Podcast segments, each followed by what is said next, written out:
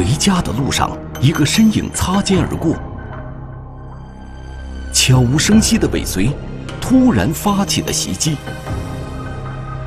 一名午夜游荡在街边的黑衣男子，是否就是案件中的真凶？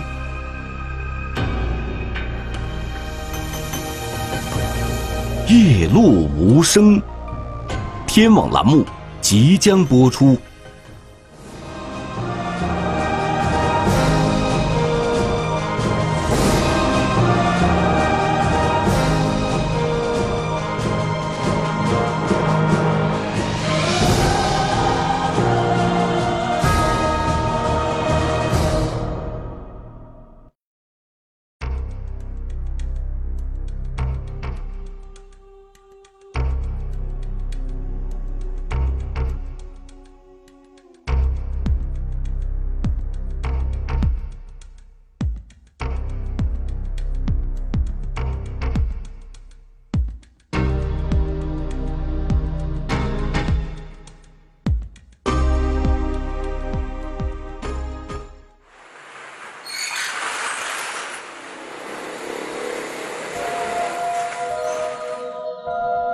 夜的灯光下，喧闹了一整天的新西街上，只留下了几个零星路人的身影。此时，大多数人早已进入梦乡，而在路旁的角落中，两名便衣民警还在静静等待目标的出现。快一点了，还没来。等一会儿，等一会儿，肯定要来。今天晚上抢了两。突然，寂静的街道上传来了脚步声。因为他从街头走过来的，街头有灯光，所以说他走路的姿态我看得特别清楚。当时我就太激动了，我想，哎，这个人就是我们要找的人。然后我就给我同事做了一个手势，就提醒他，这个人就是我们要抓的人。可是，抓捕还未进行，意外却发生了。当时我，我当时我愣了一下，哎，哎，这个手机响的太不是时候了。就在这一刻，紧张气氛似乎凝固了时间。民警为什么会在这里蹲守？他们等待的又是谁呢？事情的经过还要从六天前的一起案件说起。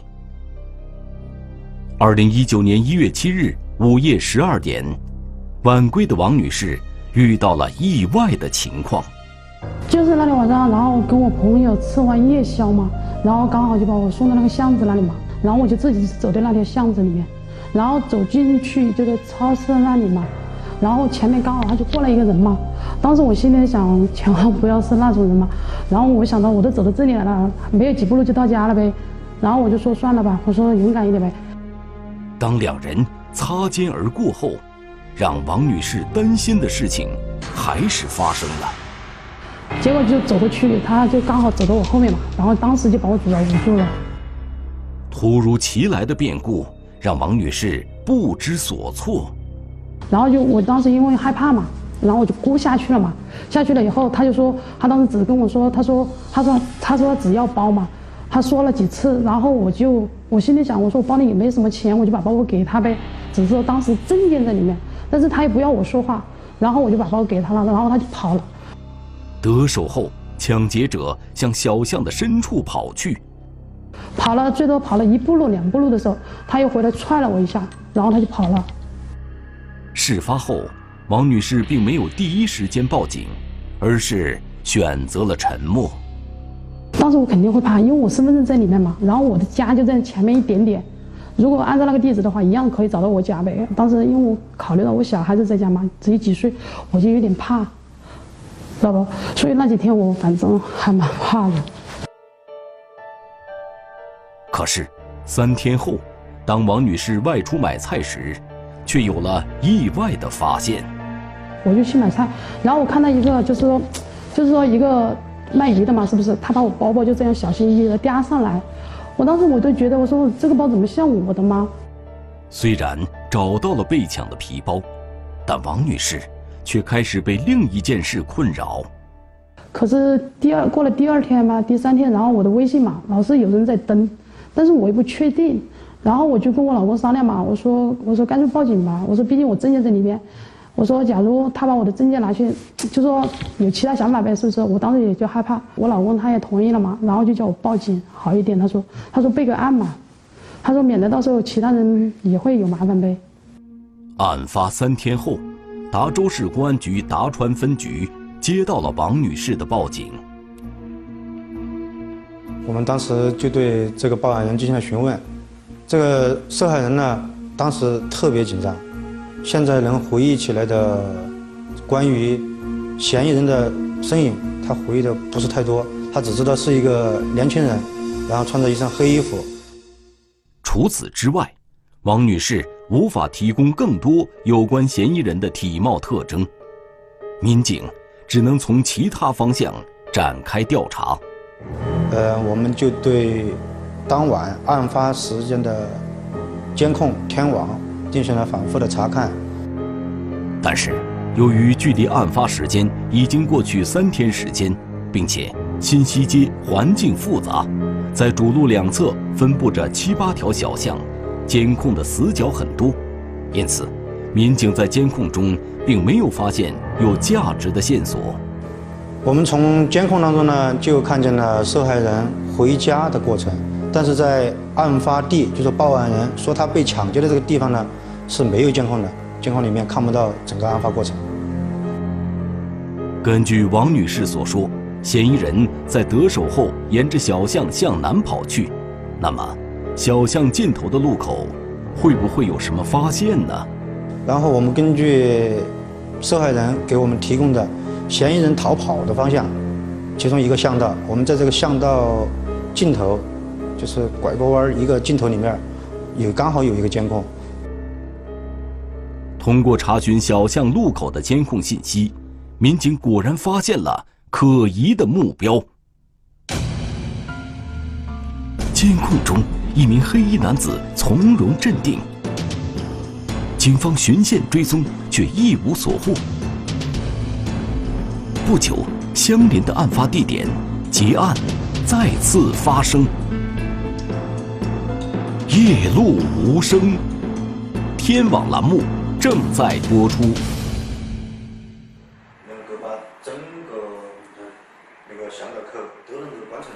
据王女士回忆，案发时嫌疑人逃离的时间为十二点二十分左右。民警根据这一信息，对案发周边的监控进行搜索。我们根据这个嫌疑人逃跑的时间，然后大概计算出他跑到这个监控下面的时间。因为刚好从这个监控下面呢，在这个时间段，就只过了一个人。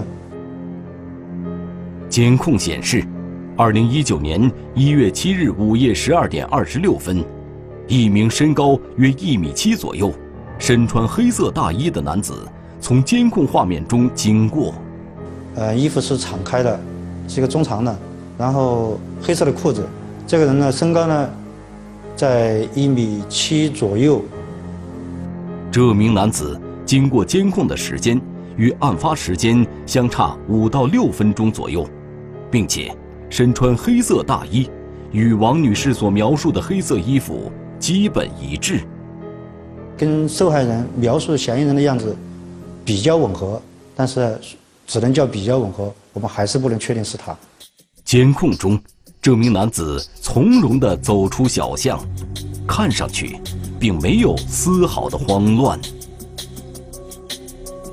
不惊慌，呃，只是说他的步频比较快，走路稍稍快一点，但是没有出现跑或者小跑之类的动作。从表面看，这名男子似乎更像是一名路过的行人。然而，案发后，嫌疑人逃离的小巷路口却只有他一人经过。也有可能是其他的住户从自己家里面出来，所以说这个也不能排除，只能说他嫌疑比较大。随后，民警搜索周边监控，对这名男子继续追踪。但是，该男子在穿越几条小巷后，就消失在了夜色中。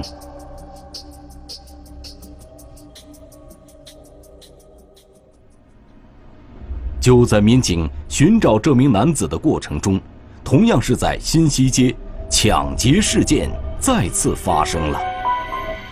第二次发案时间是在二零一九年一月十三日凌晨，在凌晨三点钟、三点多钟的时候，一个是两个女孩来报的警。监控显示。二零一九年一月十三日凌晨一点四十一分，刘女士在新西街路口下车，随后进入到了新西街主路。嗯，那天晚上，然后我姊妹从巴中回来，然后我们在 KTV 玩嘛，一点四十，一点三十多分的时候下的车。一月十三日凌晨一点四十六分，刘女士由新西街拐进了一条小巷中。然而，就在刘女士进入小巷之前，一名身穿黑色大衣的男子从小巷中走出，并且在走到巷口时，弯腰捡起了路上的一件物品，并装入了外衣的口袋中。随后，他与刘女士擦肩而过。因为因为我妹妹也住在我家的嘛，我就给她发信息，就是说，嗯。就是给她说一声回家了，然后我就一直在玩手机，我就没有一直头低着的，都没有看到他。擦肩而过后，这名男子突然转身，悄悄地尾随着刘女士。此时，刘女士对身后尾随的男子浑然不觉，依旧低头玩着手机。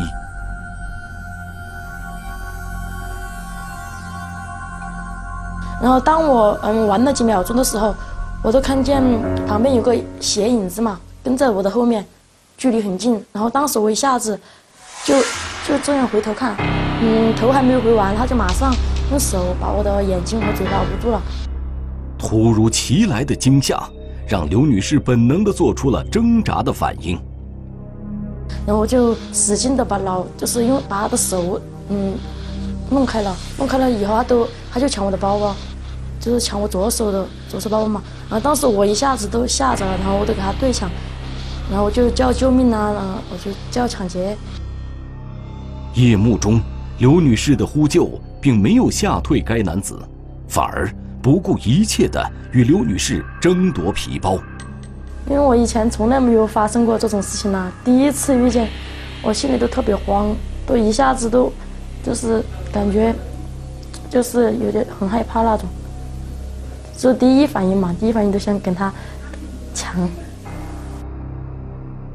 面对凶狠的抢劫者，刘女士没有丝毫退让的意思，拼命拉扯着皮包，似乎包里有重要的物品。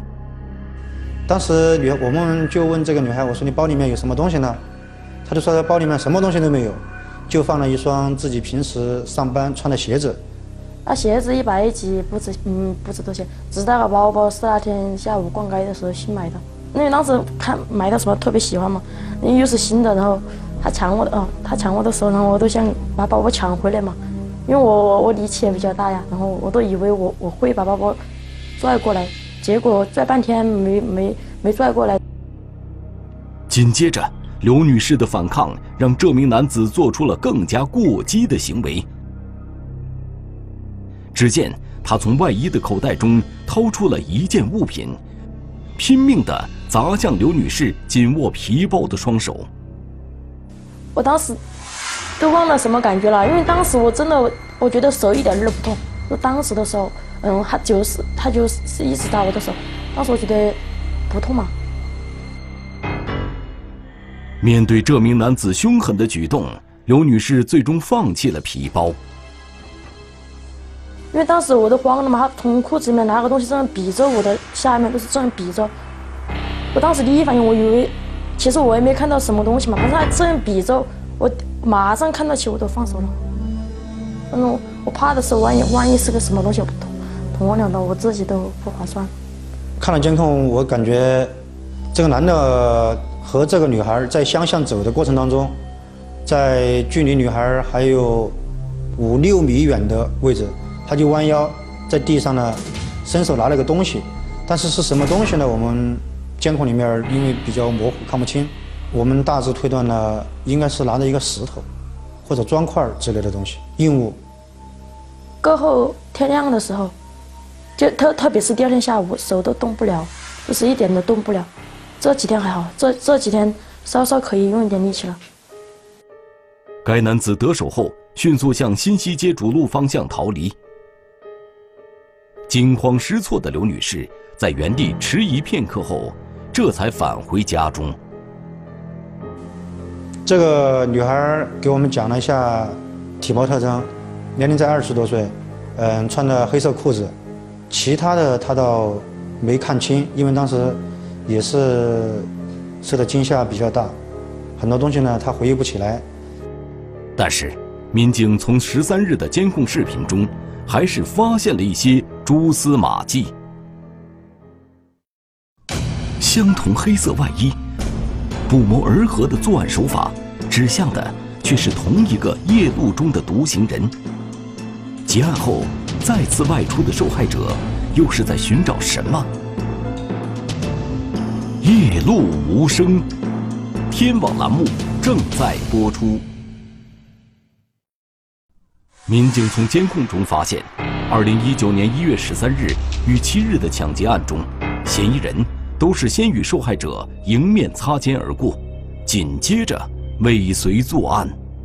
十三日凌晨和七日晚上接近凌晨的时候，这两个案件的案发地呢，主要是在新西街左右两侧的巷道内，分别在巷道内，两个案发地相距的距离呢就在五十米左右。相似的作案手法。相邻的作案地点，这很难不让民警将两起案件联系起来。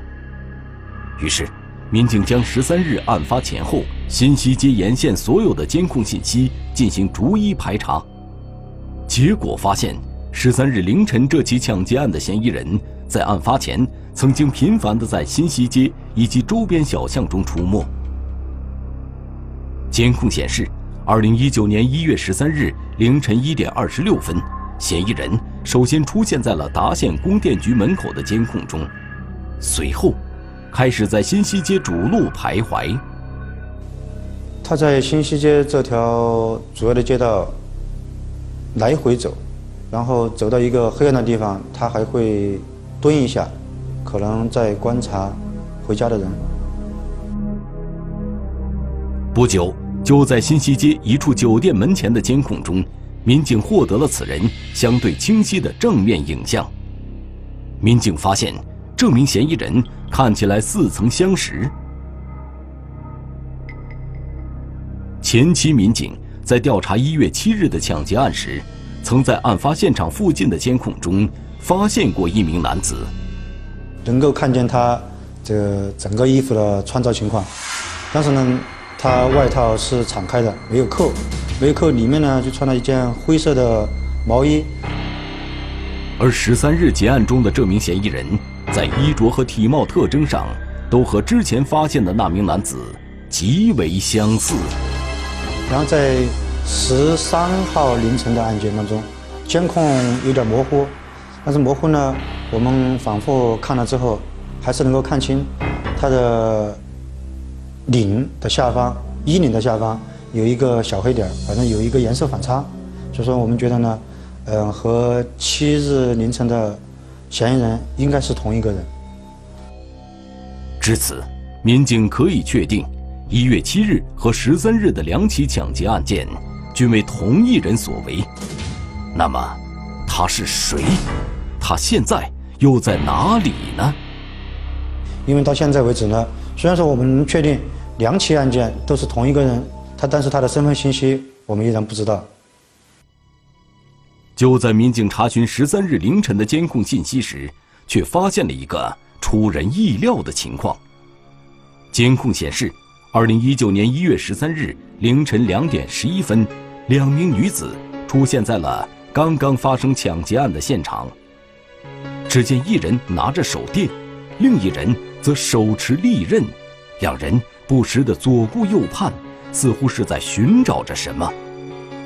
民警辨认后发现，其中一名女子正是十三日抢劫案的受害者刘女士。因为我那个包包里面什么没有什么东西，它不值钱的，他肯定拿着也没用，肯定都要他看到里面没有钱、没有卡或者没有什么，他都可以，他都要把它丢在那个马路边喽。他一个男人拿回去也不能背呀，他万一把那个包包甩到马路边，我说我去看看，嗯，外面有没有，我说怎么去捡。刘女士的想法得到了妹妹的支持，于是姐妹二人出门寻找皮包。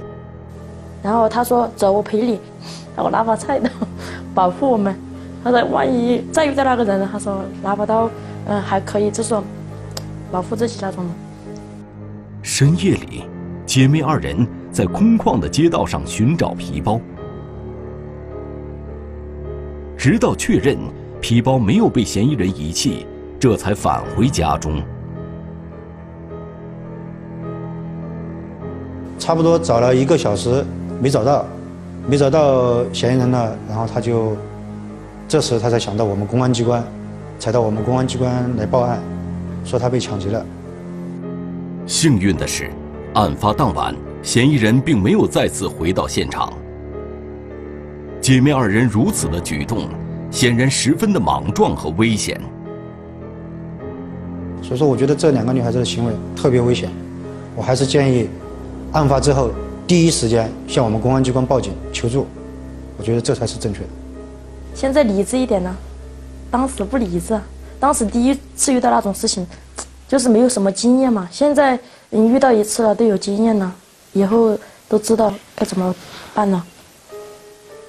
通过排查，在十三日案发前后的监控，民警发现嫌疑人不断穿梭在新西街的主路和小巷中，看起来对新西街的环境十分熟悉。因为这块地方呢，巷道特别多，错综复杂。嗯，对这块地不熟悉的人的话，很容易迷路。但是我们从，呃，案发前后的监控，我们发现这个犯罪嫌疑人，在巷道里面自由的穿梭。我们感觉呢，他很有可能住在这个地方，或者说经常来这个地方，对这个地方相当熟悉。根据这一情况，民警在侦查方式上做出了更为慎重的选择。针对这个情况呢，我们没有展开大规模的走访调查，因为我们怀疑这个人可能不排除他就居住在这块地方，嗯，有可能他会换衣服啊，换一套别的衣服再作案，或者说到其他地方作案，这样如果打草惊蛇的话，对我们抓捕的抓捕的话就非常不利。民警从两次抢劫案的过程中，逐步刻画出。嫌疑人作案的行为特点，并以此制定抓捕方案。怎么说呢？这个嫌疑人第一胆子给我们感觉就是：第一胆特别大，第二呢，他有比较 偏执。为什么叫比较偏执呢？我们觉得他选择的地点都是在同一个地方，好像非要在这个地方抢到钱一样的。结合这一情况，民警决定以蹲守的方式。对嫌疑人实施抓捕，蹲守的这个办法虽然笨，但是特别有效果。因为到晚上的话，呃，每个人走在街上的每个人都有自己的目的，有自己的目的地，所以说你不会在街上逗留。如果说这个嫌疑人他在某某一个暗处观察回来的人，那有可能我们如果巡逻的话，他可能会把我们看见，看见一次无所谓。但是看见第二次的话，有可能他会怀疑是不是便衣啊之类的。通过实地调查，民警首先确定了蹲守的具体地点。我我们蹲点的地方呢，就选择在新西街主路中段，然后一个巷道口。这个巷道口呢，光线就特别暗，非常适合非常适合蹲守。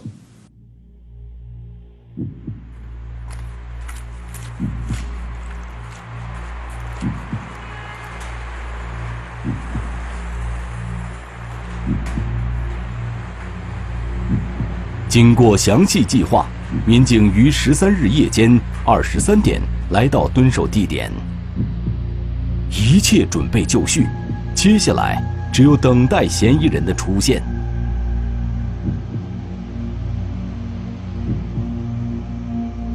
十四日凌晨一点，在等待了两个小时后，一个熟悉的身影终于现身了。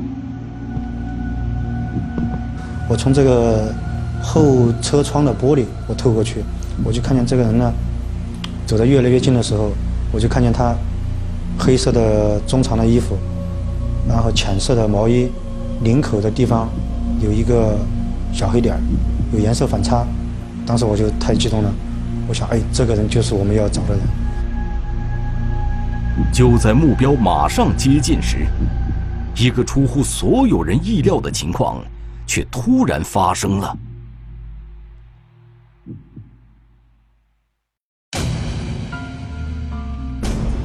夜幕中，一个意外的手机来电让嫌疑人停住了脚步。当真凶落网，他身上的血迹又是来自哪里？凌晨时分的又一起报警，最终还原了一个贪婪的真相。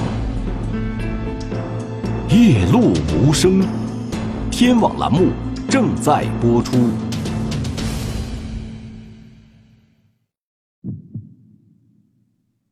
夜幕中，一个身穿黑色外衣的男子走进了路边的灯光下。因为他从街头走过来的，街头有灯光，所以说他走路的姿态。我看得特别清楚，这让民警意识到嫌疑人再次出现了。然而，就在民警准备实施抓捕的一刻，意外发生了。当时他犯罪嫌疑人怎么想，我真的不知道。但是呢，我们就尽量表现出是一个很平常的一件事情，很正常的一个情况，这就是我们当时能做的。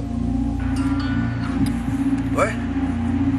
啊，我超市来的，啊，在超市来的啊，好，吃饭嘛。紧张的气氛瞬间烟消云散，嫌疑人片刻的迟疑过后，继续向民警蹲守的方向走来。民警看准时机，立即实施抓捕。当时我们把嫌疑人摁住之后，我们就说。我们是警察，别动。然后这个嫌疑人呢就说了一句：“我知道你们是警察。”我一听这话，我心里就有底了。随后，民警在嫌疑人的身上搜出了大量财物，大概有两三千元。这个钱呢比较凌乱，不是弄得特别整齐。然后还从他兜里面搜出来有五个、五六个吊坠，还有四包软中华香烟。经民警审讯，此人名叫唐某，今年二十八岁。二零一九年一月七日以及十三日的两起抢劫案，均是他一人所为。另据嫌疑人唐某交代，他身上的财物正是在十四日被抓捕前刚刚抢劫所得。我抢了谁的呢？他说抢了一个女同志的一个包，这东西呢都是包里面来的，然后包扔了。当民警押解唐某指认现场时，却并没有发现遗弃的皮包。然而，此时唐某身上的一个细节，却让民警产生了疑问。我们就发现一个问题，他这个毛衣上有血迹。我们当时就在想，难道受难道这个受害人受伤了？我们就问他：“你抢这个受害人的时候，你有打过受害人吗？”他说没打。那我说受害人受伤没有？他说受害人没受没受伤。他说直接就回家了，但是我们一直没有接到报案，我们就当时就在想，我们如何去找这个受害人，要把这个受害人找到。既然受害者没有受伤，那么嫌疑人身上的血迹又是从哪儿来的呢？然后他就说，有可能是十三日凌晨抢那个小女孩的包的时候，用石头砸了那个女孩的手，可能是那个小女孩。手上的血迹，我们就在想，那个小女孩报过案，我们也看了一下她的手，手呢口子不大，我们想的话不会有这么多血迹遗留在他衣服上面。显然，唐某并不能自圆其说。就在民警审讯唐某的过程中，十四日凌晨的一个报警信息却解开了唐某身上的血迹之谜。当时在，嗯，十四日凌晨两点四十的时候，我们就接到辖区派出所给我们转警过来说，嗯，在新西街有一个门市，门市呢，呃，被抢劫了。民警火速赶到了案发现场。并立即展开了现场勘查。到达现场之后呢，我就看到是一个副食店，卖副食的，女同志被她家里面人抬出来，放在平躺在门口，医生已经抢救过了，医生宣布说呢，这个人没抢救过来，已经死亡。通过民警初步勘查，现场有明显的搏斗痕迹。并且死者头部有多处伤痕。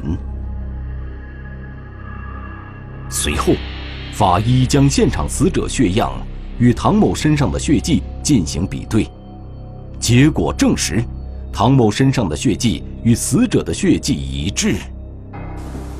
当时我们感觉他心理防线就已经崩溃了，因为他身上的血迹、赃物都是抵赖不了的，所以他就承认了。面对证据，唐某最终交代了2019年1月14日入室抢劫的作案经过。唐某先后两次在新西街实施抢劫，然而抢来的几十元现金并不能满足他的需求。这个犯罪嫌疑人给我们讲述，他某一天具体是哪一天他记不起来，某一天他在这巷道游荡的时候，发现。这个副食店的男同志回家，回家没有用钥匙开这个卷帘门，直接把卷帘门给拉开的。当时他就明白了一个问题，什么问题呢？这个晚上这个卷帘门没有关。于是，十四日当晚，他潜入了副食店内。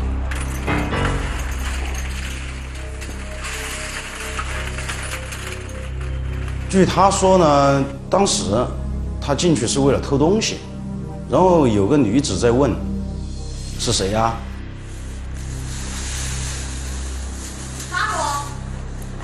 那个女子呢就问了两三次，嗯，他那个嫌疑人都没有回答。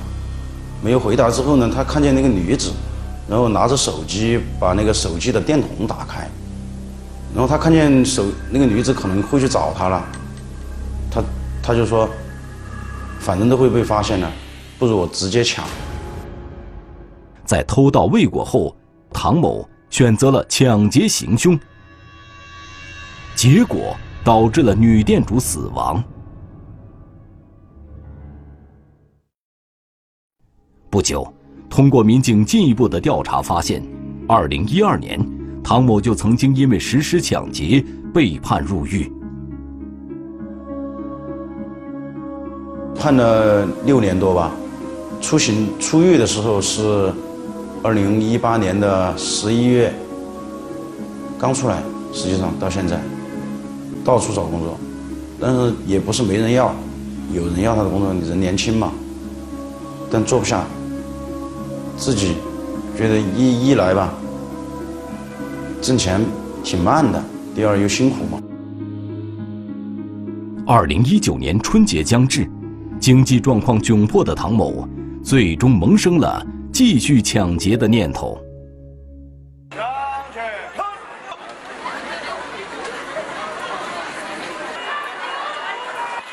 狗子干坏事！一个擦肩而过的身影，转身成为尾随的抢劫者。曾经误入歧途的唐某，并没有吸取教训，结果造成了无法挽回的后果。任何伤害他人。触犯法律的行为，必将付出应有的代价。民警提示：遭遇犯罪行为后，应及时报警，从而避免犯罪行为的再次发生。